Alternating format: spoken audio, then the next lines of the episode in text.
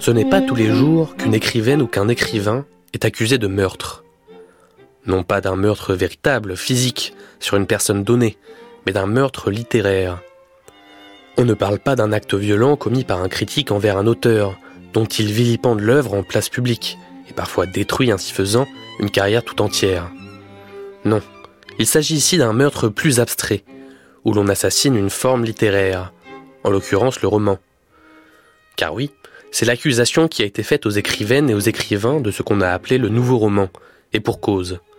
Le nouveau roman ne cherche plus à raconter une histoire, l'évolution d'une situation d'un point A à un point B, avec des péripéties, des éléments perturbateurs. Fini les beaux personnages à la profondeur superbe de Balzac ou de Dostoïevski. On préfère le déconstruire, lui ôter son identité, parfois même confisquer son statut de personnage. Il reste un texte, une voix qui parle, et une écriture nouvelle, radicale, excitante, qui se dresse contre l'héritage bourgeois du roman traditionnel. Nathalie Sarraute ou l'assassinat du roman bourgeois, c'est justement le titre de ce numéro de fiction contemporaine de Philippe Boyer et de Louis-Charles Sirjac, où l'autrice du planétarium et de tropisme évoque son écriture sans projet, à l'opposé d'une grande fresque romanesque où toutes les œuvres seraient liées. Nathalie Sarraute, représentante de l'avant-garde littéraire donc, c'est tout de suite, dans une émission diffusée pour la première fois le 25 novembre 1975.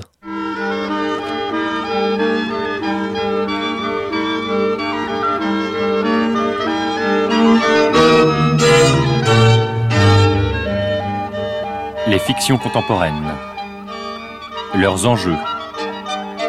10 émissions de Philippe Boyer, Louis-Charles Sirjac. Assistant de réalisation, Jean-Jacques Robert.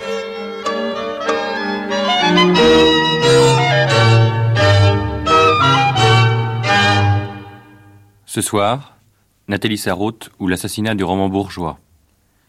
Nathalie Sarraute, auteur entre autres de Tropisme, Martereau, Le portrait d'un inconnu, Le planétarium, L'air du soupçon, Entre la vie et la mort, Les fruits d'or. Vous les entendez.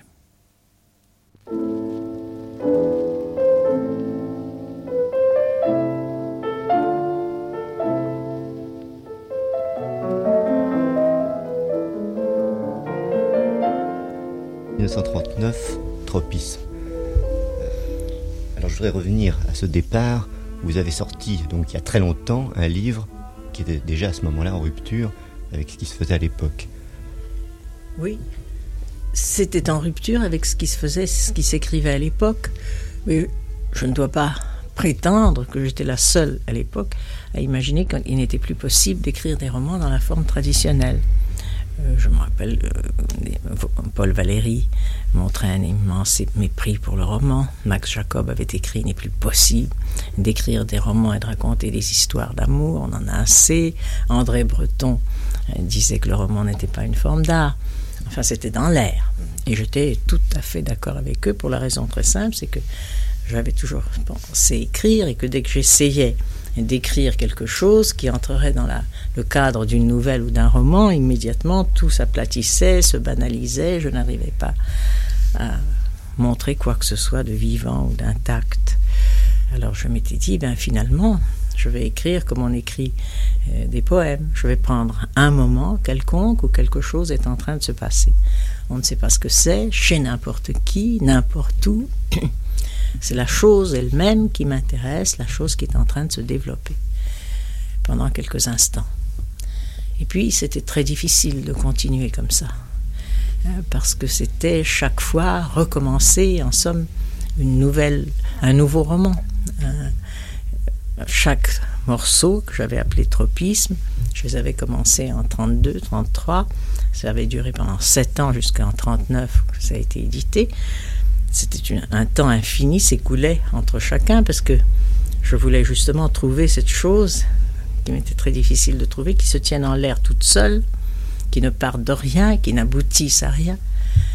Alors je me suis dit, ben, ce serait finalement intéressant de montrer ces mêmes choses entre deux consciences, se déployant sur un espace plus long, et qui se nourrirait davantage de deux consciences qui ne seraient pas là suspendues en l'air, qui ne seraient pas, comme on m'avait dit, une pêche à la ligne dans l'immense bocal. J'aurais déjà pas un immense bocal, mais un, petit verre d'eau dans lequel je montrerai des consciences en, s'opposant ou enfin en action l'une sur l'autre, agissant l'une sur l'autre.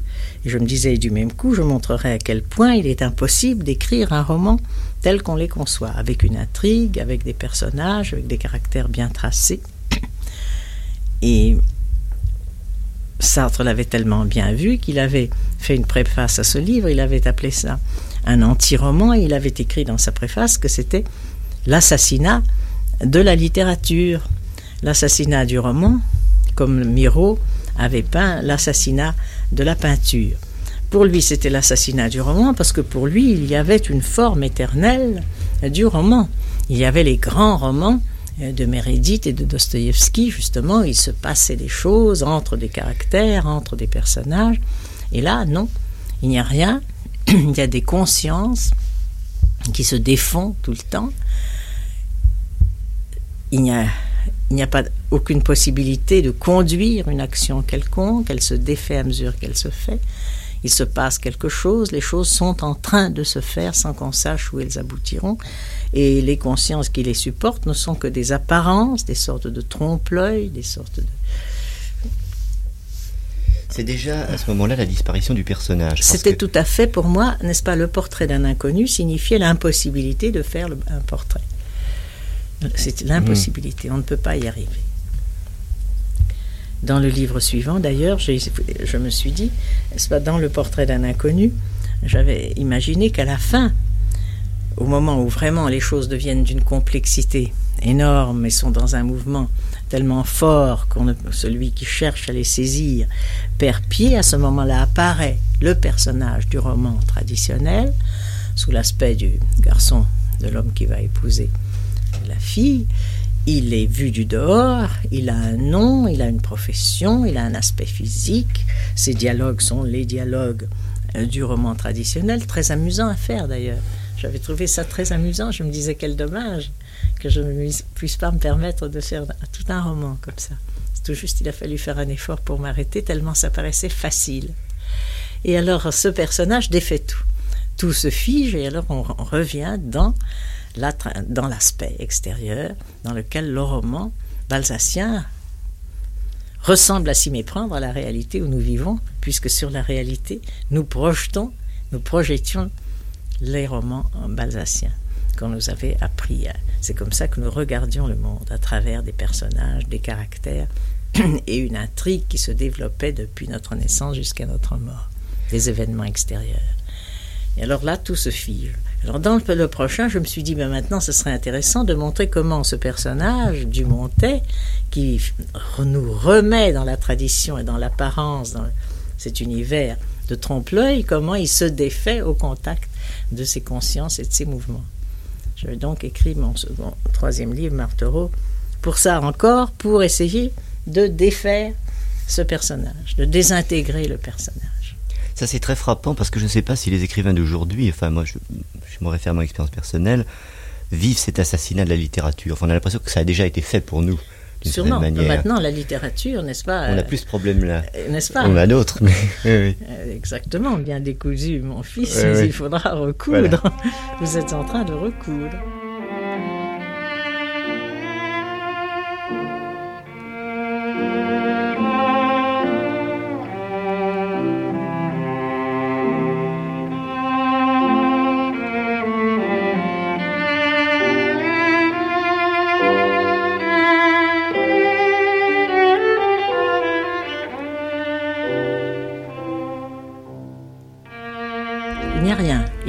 Rien, ne précède, rien ne suivra.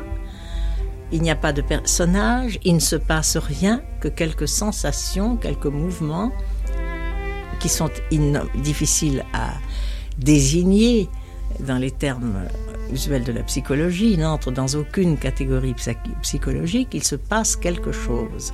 Ce quelque chose, qui quelquefois est très intense, c'est à ça que je m'accrochais. Quelque chose est en train de se passer, c'est comme une réaction chimique, une ébullition à un moment donné. C'est là, à ce point-là, que je me fixais, que j'essayais de rendre alors par le rythme des phrases, par les images.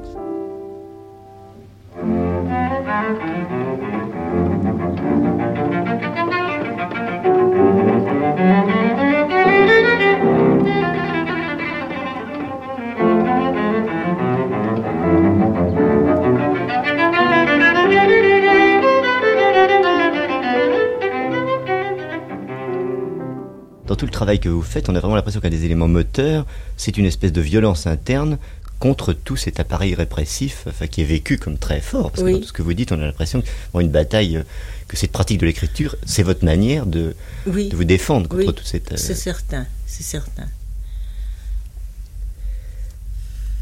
C'est très curieux, vous voyez, ces choses-là, on ne s'en aperçoit pas quand on écrit. Je suis sûre que ça vous arrive aussi. Seulement après, on vous dit quelque chose où vous y avez pensé, mais sur le moment, on ne sait pas exactement ce qu'on fait. Et après, on est quelquefois tout surpris. Des années après, un critique avait dit qu'il y avait toujours un effort créateur réprimé, et c'était le sujet finalement de, tropisme. Et je ne l'avais jamais senti comme ça. Je ai, et c'était parfaitement vrai. Oui, ça c'est très important parce que alors ça veut dire que vous êtes dans une dans une pratique qui est tout à fait en dehors de ce qui a été à une autre époque, enfin, ou, euh, entre-temps, mhm. l'intentionnalité. C'est-à-dire qu'il n'y a pas d'intention préalable. Il n'y en a jamais. Et même, ça me gênerait terriblement. Ça me gênerait terriblement d'avoir un projet, n'est-ce pas, pour dire je vais faire quelque chose. J'essaie de saisir le ressenti, quelque chose qui est ressenti et qui ne peut passer qu'à travers un texte écrit. Bon, Aujourd'hui, il est j'irais presque de mode, enfin au moins dans certains secteurs, de faire référence à des théories de la littérature, bon, à des, des écrits plus théoriques, euh, puis des romans qui sont en référence à ça. Euh, vous avez tout de même écrit L'ère du soupçon, vous avez écrit des romans qui prennent en compte la pratique de la littérature, qui prennent en compte le livre dans Les Fruits d'Or, qui prennent en compte l'écrivain dans Entre la vie et la mort. Enfin, est-ce que la théorie rentre quelque part en, dans, votre champ euh, de pratique ou est-ce que ça vous est tout à fait indifférent? Enfin, je prends la théorie au sens très large. je me garde beaucoup de la faire entrer dans les romans. Je crois qu'il n'y a qu'un seul endroit dans mes livres où j'ai fait entrer. Il y avait un besoin polémique. C'était dans quatre passages de Martereau, mais il n'y avait pas que ça. J'avais envie de montrer justement comment, euh, sous le dialogue, comment les dialogues du roman dit traditionnel, ça n'était rien.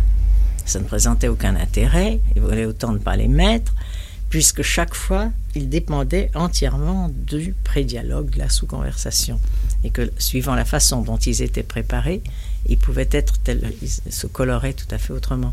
Alors j'avais montré quatre phrases identiques, prononcées entre deux mêmes personnes dans les mêmes circonstances, et chaque fois ces quatre phrases signifiaient quelque chose d'autre. Il y avait là un besoin polémique de lutter contre le dialogue.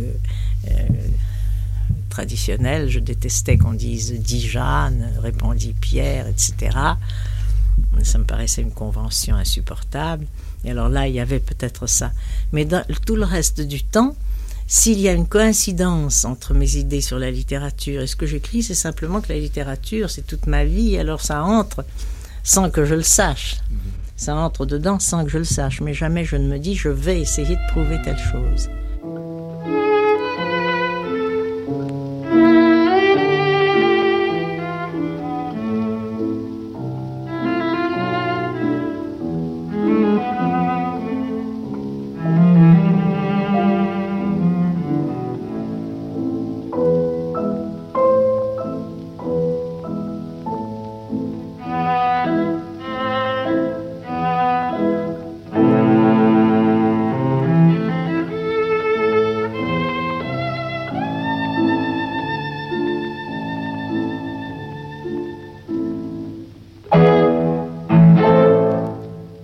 Alors aujourd'hui, vous avez écrit euh, il n'y a pas très longtemps un roman, euh, donc euh, vous les entendez, je crois. Oui. Et puis vous sortez ces jours-ci une pièce de théâtre au théâtre d'Orsay, c'est beau.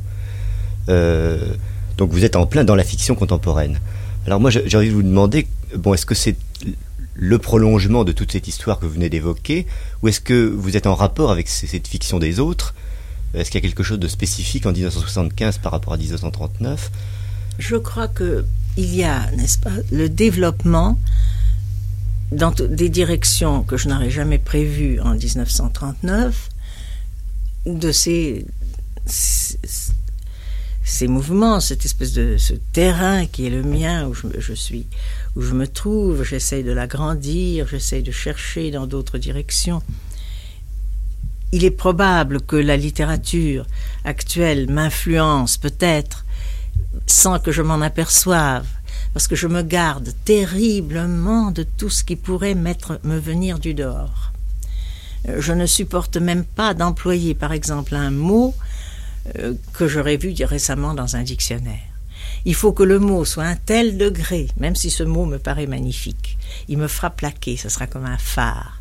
Il faut qu'il soit entièrement intégré à moi, qu'il me soit en somme que je l'ai dans le sang, si on peut dire, n'est-ce pas, pour que je me permette de l'employer. Ça c'est très intéressant parce qu'on entend beaucoup de jeunes écrivains, enfin on entend ou on peut lire dans leurs livres des références à l'histoire littéraire, soit par des citations, soit par des reprises de choses déjà écrites, etc., de leur lecture, alors que dans ce que vous dites, il y a un démarquage violent.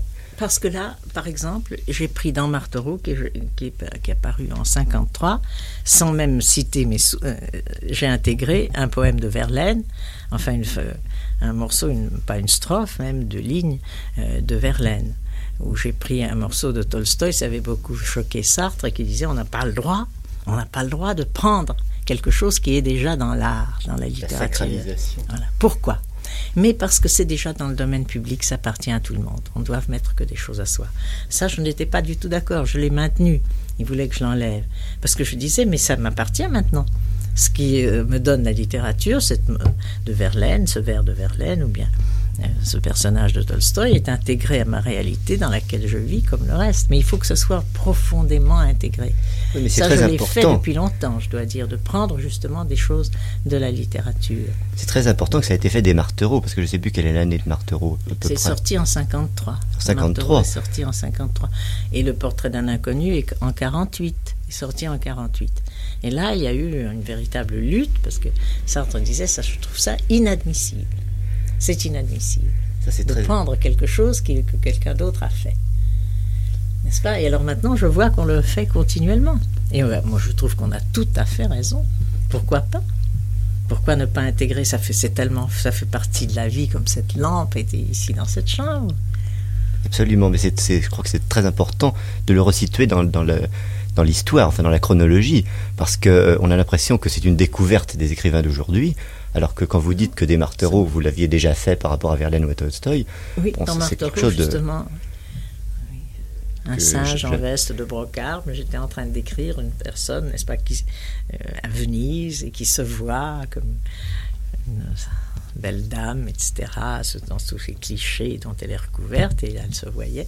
Et alors il y avait cette phrase de Verlaine qui était là, mais j'en ai d'autres qui ne reviennent pas à l'esprit pour le moment. Mais je ne me gêne pas. Donc finalement, parallèlement à cette... Euh, On m'avait dit, mais comment Vous auriez dû le mettre, euh, mettre la référence? Et j'ai dit, non, non, non, ça s'intègre au texte, ça va très bien comme ça. Oui, c'est-à-dire que parallèlement à cette, euh, à cette espèce de, violence contre le, le, discours social ambiant, il y a en même temps bon, une appartenance ce que ah. j'appellerais le discours littéraire. Oui, mais c'est toujours sous forme, n'est-ce pas? Ah ben voilà, maintenant je, retrouve encore dans le portrait d'un inconnu quand il a retrouvé la ville dans laquelle Baudelaire, dont devait parler Baudelaire quand il parlait des bateaux qui se balançaient. Alors je reprends la phrase de Baudelaire, exactement, exactement. Il avait d'abord mis ce dandinet, puis il a préféré se balancer, j'ai tout repris. Et ça, c'était aussi, ça paraissait très choquant mais c'était repris, c'était le lieu commun. N'est-ce pas? Quand on arrivait à Baudelaire et à Verlaine, on entrait dans le lieu commun de ce que les autres avaient déjà fait. C'était le lieu commun qui appartenait à tout le monde, n'est-ce pas?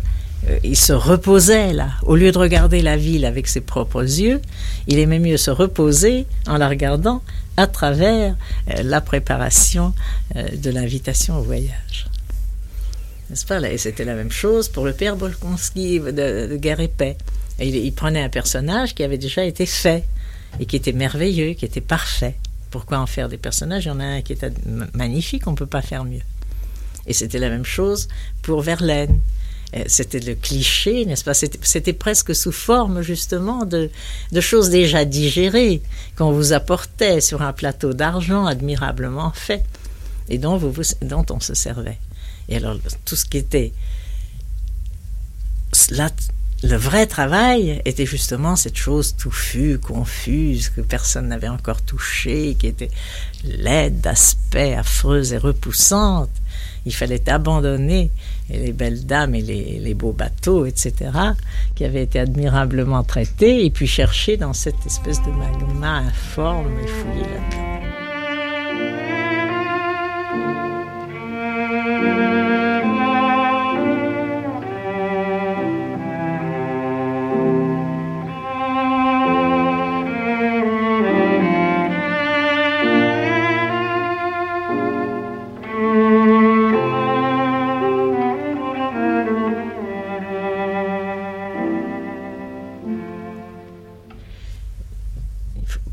Qu'au début du siècle, il y a eu deux bouleversements. Une véritable révolution qui a été l'œuvre de Proust et celle de Joyce, après laquelle on avait beaucoup appris et on ne pouvait plus écrire comme on écrivait avant, pour ceux qui vraiment avaient été impressionnés par ça. Alors justement, c'est peut-être euh, un, autre, une autre question qui se pose à l'heure actuelle, mais que je crois qu'il se pose depuis Joyce, depuis Finnegan's Wake en particulier, c'est le thème de l'illisibilité. Enfin, beaucoup de lecteurs ou de critiques disent euh, le roman contemporain, c'est illisible. Euh, est-ce que vous avez le sentiment d'écrire des choses illisibles, de lire aujourd'hui des choses illisibles? J'ai veut... quelquefois le sentiment d'essayer de, lire des choses illisibles. Mais au même moment, je me dis, on me dit que ce que j'écris est illisible, donc ça ne veut rien dire. Mais moi, j'ai l'impression que ce que j'écris est une facilité extraordinaire et que si on ne veut pas le voir, c'est vraiment par mauvaise volonté, ce n'est pas possible tellement c'est évident et simple. Alors je me dis que les autres doivent peut-être penser la même chose. Oui, donc finalement, cette illisibilité, ça vous paraît euh, un petit peu une fiction, si je puis dire? Je ne sais pas, c'est très difficile, très très difficile de... Moi, je peux dire, moi, je ne peux pas le lire. Ça me tombe des mains, ça m'ennuie mais je ne fais pas. C'est pas un jugement. Hein. Pas, ça s'applique à moi. C'est plus en termes de plaisir des plaisirs qu'en termes de. Uniquement. Ça ne me fait plaisir ou ça ne me fait pas plaisir. En tout cas, euh, à l'époque où a pu sortir Marteau le planétarium, c'était aussi illisible. Ça paraissait complètement illisible. C'est extraordinaire. Mais vous savez que quand j'étais jeune, quand on lisait Proust, d'abord Proust a été refusé partout parce qu'il était son éditeur disait Je me prends la tête à deux mains, je n'y comprends rien. Claudel a toujours dit qu'il n'avait pas compris un mot à Proust. Et à l'époque, ça paraissait assez difficile. On était fiers en 1924 de comprendre Proust. Maintenant, des gosses de 14 ans ne comprennent pas ce qu'il y a de difficile là-dedans. Alors, ça change.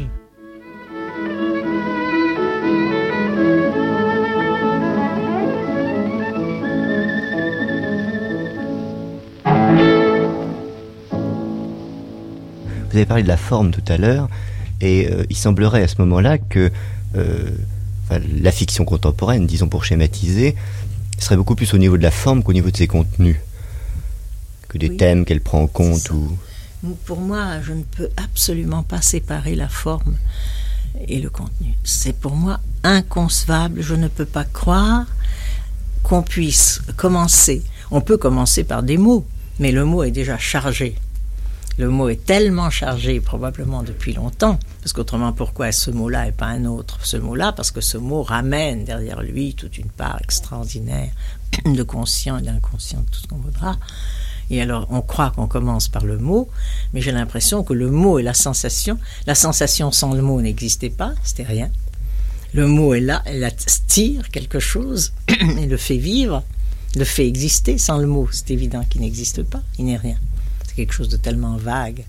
Mais le mot aussi lui-même, pris comme ça, je n'arrive pas à comprendre comment dans ce cas-là on travaille. Quand on me dit on travaille uniquement à partir des mots. Je ne vois pas. Et je crois qu'alors, comment est-ce qu'on peut être satisfait?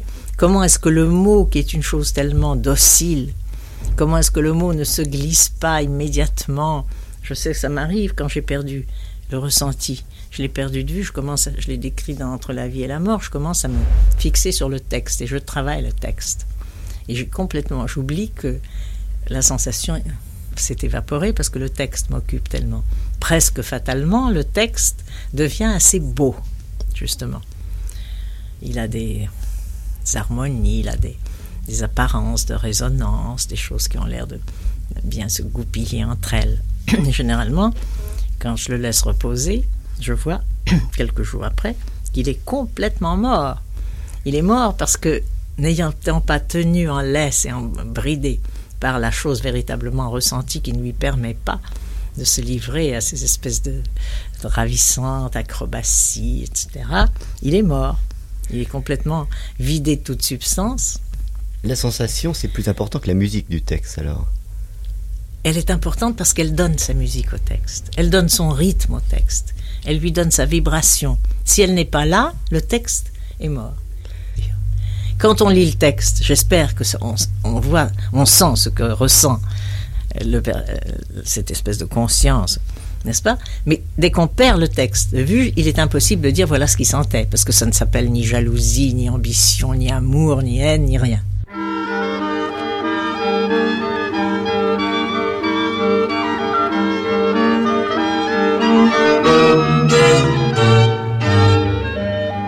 C'était Les fictions contemporaines. Leurs enjeux.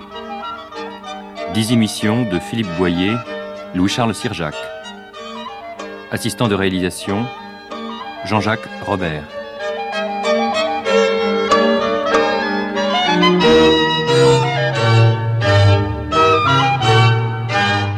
C'était Nathalie Sarraute ou l'assassinat du roman bourgeois, un numéro des fictions contemporaines de Philippe Boyer Louis-Charles Sirjac, diffusé pour la première fois le 25 novembre 1975.